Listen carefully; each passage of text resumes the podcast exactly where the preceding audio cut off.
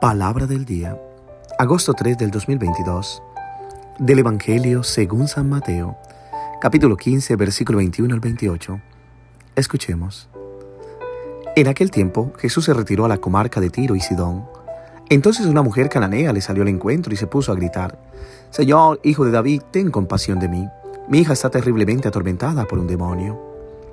Jesús no le contestó una sola palabra, pero los discípulos se acercaron y le rogaban, atiéndela porque viene gritando detrás de nosotros.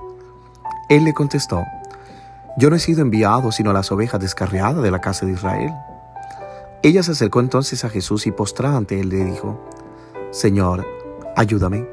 Él le respondió, no está bien quitarle el pan a los hijos para echárselo a los perritos. Pero ella replicó, es cierto, Señor, pero también los perritos se comen las migajas que caen de la mesa de sus amos. Entonces Jesús le respondió, Mujer, qué grande es tu fe, que se cumpla lo que deseas. Y en aquel mismo instante quedó curada su hija. Palabra del Señor. Gloria a ti, Señor Jesús.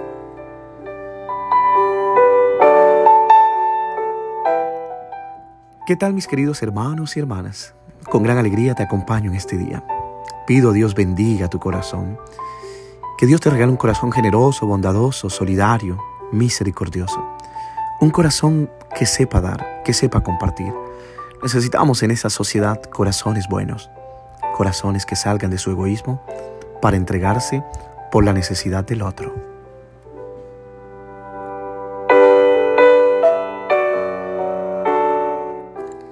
Mientras va de camino, lo alcanza una mujer que viene de lugares paganos.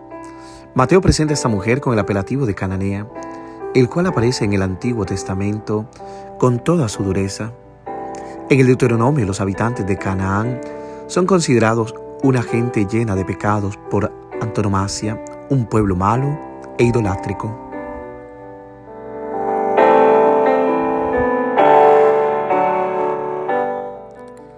La mujer se dirige a Jesús con el título de Hijo de David, un título que suena extraño en boca de una pagana y que podría encontrar justificación en la extrema necesidad que vive la mujer. Podría pensarse que esta mujer ya cree de algún modo en la persona de Jesús como el Salvador final. Pero esto se excluye puesto que solo en el versículo 28 aparece reconocido su acto de fe.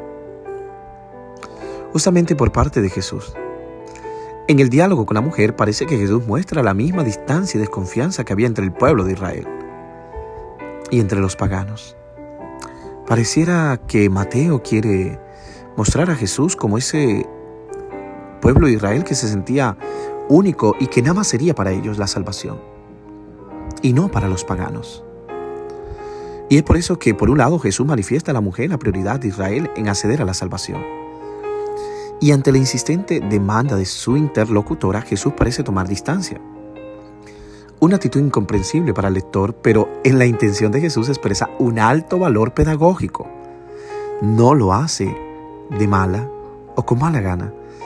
A la súplica primera, ten piedad de mí, Señor Hijo de David, no responde Jesús.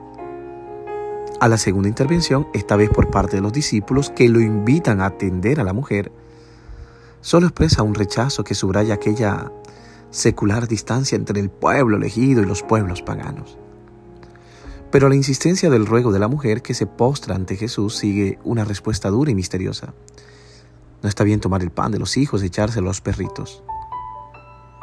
La mujer va más allá de la dureza de las palabras de Jesús y se acoge a un pequeño signo de esperanza. La mujer reconoce que el plan de Dios que Jesús lleva adelante afecta inicialmente al pueblo elegido y Jesús pide a la mujer el reconocimiento de esta prioridad. La mujer explota esta prioridad con el fin de presentar un motivo fuerte para obtener el milagro. También los perritos comen de las migajas que caen de la mesa de sus amos. La mujer ha superado la prueba de la fe. Mujer, grande es tu fe. De hecho, a la humilde insistencia de su fe, Jesús responde con un gesto de salvación.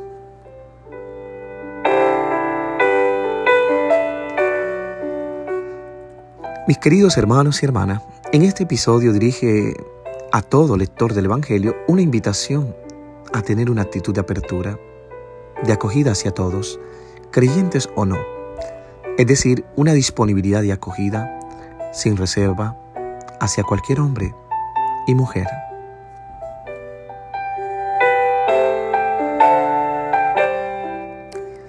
Que Dios te bendiga en el nombre del Padre, del Hijo y del Espíritu Santo. Amén.